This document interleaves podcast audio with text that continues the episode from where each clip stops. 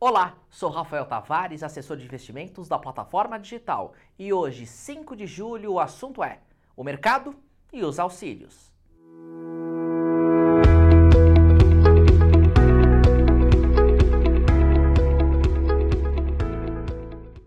A semana deve ser ditada pelo humor do ministro da Economia, Paulo Guedes, no fortalecimento dos acordos econômicos e comerciais com os países árabes.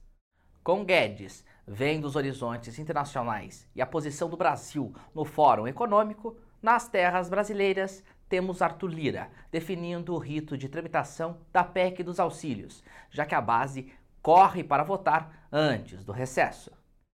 A PEC é vista como um forte fator de risco fiscal em um momento que o mercado está com aversão a tomar risco. Uma das medidas é elevar o valor mensal do Auxílio Brasil de 400 para 600 reais, além de eliminar a fila para o benefício.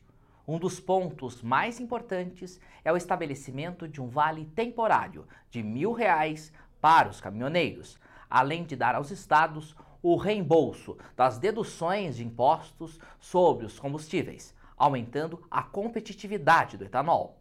O mercado imediatamente surpreendeu negativamente pelos 2 bilhões e meios incluídos na última hora, já que os gastos somam 41 bilhões e ficam fora do teto de gastos.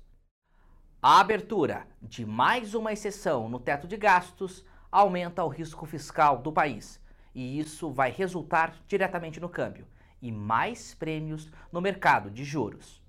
O empresário de olho no câmbio e o investidor de olho nas vértices do cenário. Conte com o Daicoval. Dúvidas, sugestões, deixe nos comentários e acompanhe nossos conteúdos.